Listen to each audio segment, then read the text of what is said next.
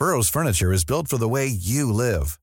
From ensuring easy assembly and disassembly to honoring highly requested new colors for their award-winning seating, they always have their customers in mind. Their modular seating is made out of durable materials to last and grow with you. And with Burrow, you always get fast, free shipping. Get up to 60% off during Burrow's Memorial Day sale at burrow.com slash ACAST. That's burrow.com slash ACAST. burrow.com slash ACAST.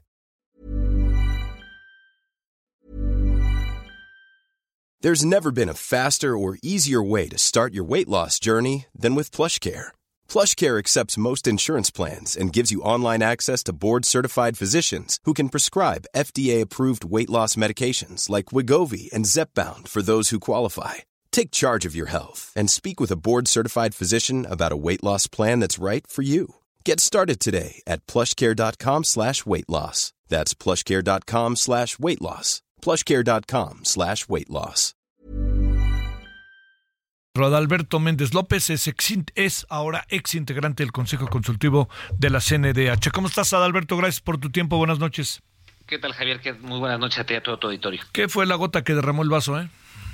Mira, realmente no es una gota, son varias. Yo creo que, y como sabe la ciudadanía, nosotros en reiteradas ocasiones a través de comunicados habíamos manifestado nuestro desacuerdo con decisiones del organismo que se habían tomado en cuestiones donde se necesitaba una posición fuerte, íntegra por parte de la comisión y no había sido así, ¿no? Pero en las últimas dos sesiones del Consejo, realmente creo que pudiera ser esas dos gotas que derramaron el vaso.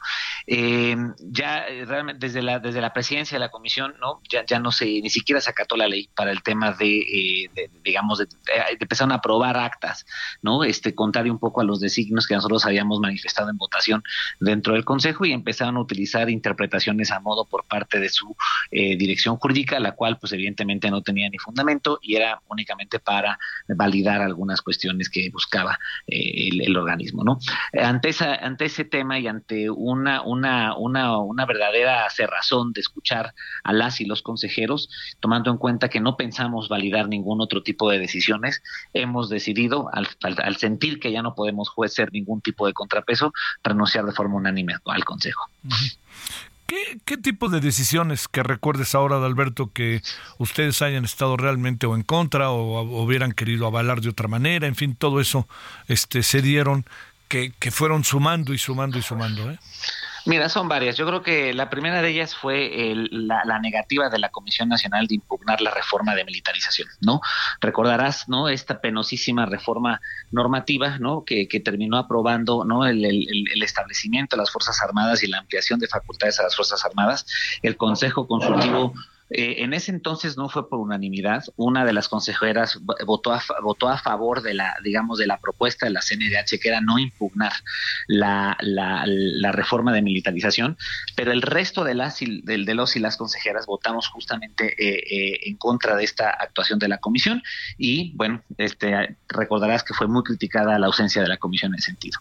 La otra fue el uso, digamos, conveniente de la interpretación de la Recomendación General 46 diagonal 2022 sobre el INE, donde la presidenta utilizó digamos, de forma conveniente el fraseo de esa recomendación para decir que ellos habían señalado que el INE estaba vulnerando ciertos derechos fundamentales. Nosotros tuvimos que salir a corregir la plana, básicamente explicando que eso no era así, que el Consejo nunca votó una recomendación en ese sentido y que esas no eran las palabras del Consejo.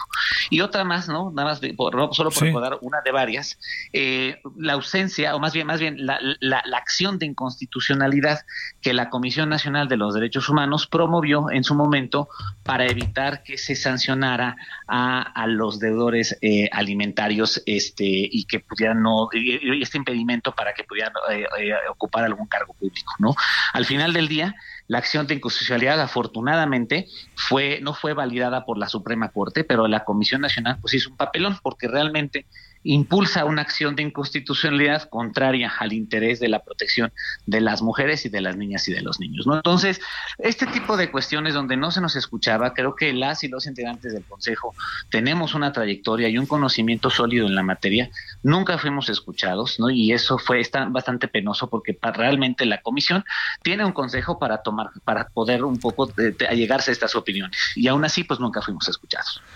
Este, ¿qué, ¿Qué es lo que sucede técnicamente? Digamos, entiendo que estaba actuando a su manera la, la, la, este, la comisión a través de su dirección, pero, pero el asunto que es lo que, digamos, se queda acéfale esa parte, híjole, voy a decir lo terrible, pero pues a lo mejor poco o nada les importan ya van a decir nos vamos a quitar uh, un estorbo, ¿no? ¿Ya ves cómo funcionan estas cosas o qué ves? Pues mira, la verdad desconozco qué opinen. Yo sí. me imagino que quizás, quizás nuestra nuestra renuncia, lejos de desagradarle, les agrada, pero esa es una opinión 100% valorativa que no puedo afirmarla sí, con contundencia. Sí, no tengo la información. Ajá. Lo que creo que ahora es importante advertir es que en, estamos en este brete en gran parte porque también, eh, de acuerdo a la Constitución y a la ley, se tuvo que haber ido renovando al Consejo los el, desde el último año. ¿no? La, la, la ley dice claramente que los consejeros tienen que renovarse cada año y van de dos en dos, ¿no? El año pasado, ¿no? Este, se retiraron dos compañeras, eh, una compañera y un compañero del Consejo Consultivo, ¿no? Este, una, una consejera renunció en diciembre del año pasado y eh, se, ha ido, se, se, iba achicando el consejo porque no ha habido esta renovación, ¿no? Este año que tocaba la renovación, pues evidentemente tampoco se ha convocado a integrar el nuevo consejo consultivo y con nuestra renuncia se queda prácticamente acéfalo.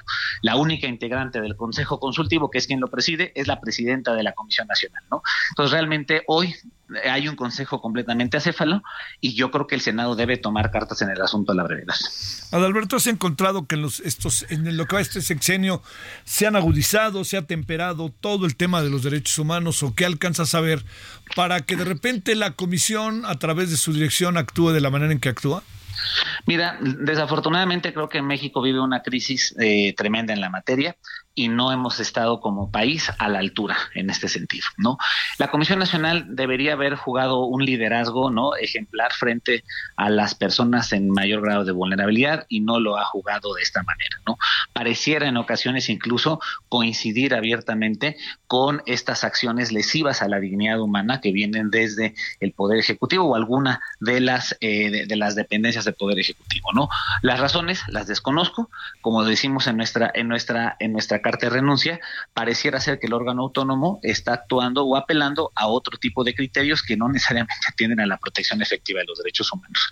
No podemos ser parte de esto y por eso es nuestra decisión de retirarnos, ¿no? Si en algún momento consideramos y nos mantuvimos, ¿no? En el Consejo fue justamente para poder tratar de ser un contrapeso.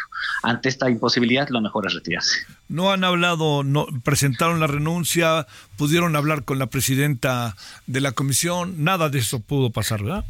No, no, no, de hecho nuestra última sesión fue el mes pasado, este, y esa fue, y, de, de, y, después de lo que pasó en la última sesión, donde hubo realmente una cerrazón por parte de la comisión, fue que hemos tomado esta decisión colectiva de irnos como en bloque, ¿no? ¿Fue un tema en particular en el que hubo una cerrazón o dónde se dio la, el agudiza, la, la agudización de la cerrazón? Mira, vienen, vienen varios, son varios temas, y, a, a, además de lo que ya te he comentado, en las últimas dos sesiones ocurrieron cuestiones con las que nosotros no, no estuvimos de acuerdo, ¿no? Una de ellas hace dos sesiones, cuando se presenta el presupuesto ¿no? que, que, solicita la Comisión Nacional a la Secretaría de Hacienda, eh, por ley nosotros tenemos que dar opinión de ese presupuesto. Ese presupuesto nunca se nos presentó y lo que se nos presentó fue un PowerPoint de treinta y tantas diapositivas de un presupuesto que son más de 100 páginas. Exigimos ver el documento completo, nunca se nos proporcionó, no pudimos sesionar y aún así se presentó ese, ese, ese presupuesto a la Secretaría de Hacienda. ¿no? En la siguiente sesión, que fue la última que tuvimos, a, a pesar de que nosotros no sesionamos una sesión anterior el tema del presupuesto, ellos de manera muy conveniente validan ¿no? este, ciertas, ciertas actuaciones del Consejo que de alguna u otra forma, pues eso que nosotros no estamos de acuerdo, no podemos seguir ahí para hacer comparsas de este tipo de cuestiones, ¿no? Entonces, mira, al final del día, si nuestras opiniones no van a ser valoradas, ella textualmente lo ha dicho y lo pueden consultar en las minutas de las, de las asambleas, que no está obligada a escucharnos, pues mira, lo mejor es retirarnos, ¿no? Sí, es que eso de, está muy fuerte, ¿no? En una comisión de derechos humanos que diga que no está obligado a escuchar a alguien, más allá de lo que fuera. Ahora, siendo que el tema es el presupuesto y ustedes no ganan dinero de ahí, ni siquiera todo es un asunto simbólico, este, que ustedes son los que se encargan hasta de, de pagar el taxi. Pues, ¿A qué se deberá todo esto? Eh? O sea, ¿por qué tanto empeño en cerrar el tema del presupuesto? Mira, no, no lo sé, la verdad no, lo desconozco, creo que quizás es porque la forma en cómo se ha orientado el gasto de la comisión no ha sido la más eficiente. ¿Y a qué me refiero? Pues de que no se está viendo resultados contundentes en la protección y tutela efectiva de los derechos humanos, ¿no? Javier, quiero recordar un dato. La Comisión Nacional es el órgano público de defensa de los derechos humanos más caro del mundo, ¿no? Maneja un presupuesto medianamente similar al del Tribunal Europeo de Derechos Humanos, que es un tribunal continental.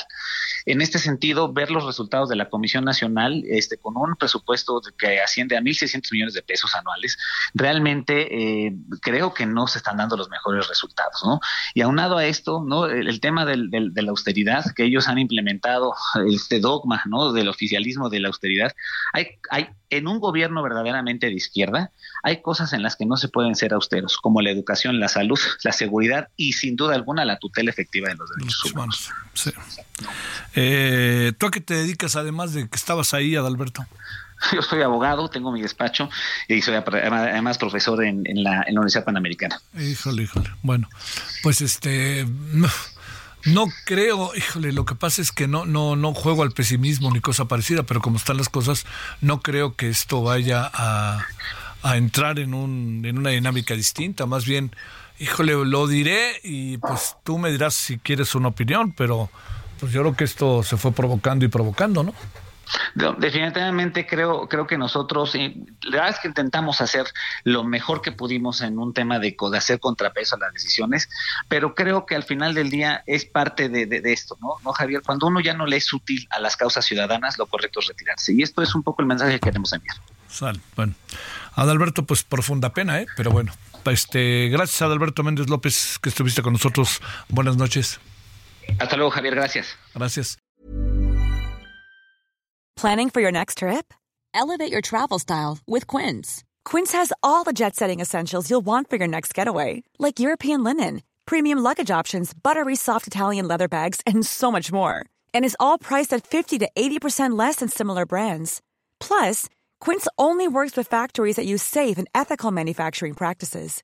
Pack your bags with high-quality essentials you'll be wearing for vacations to come with Quince. Go to quince.com/pack for free shipping and 365-day returns.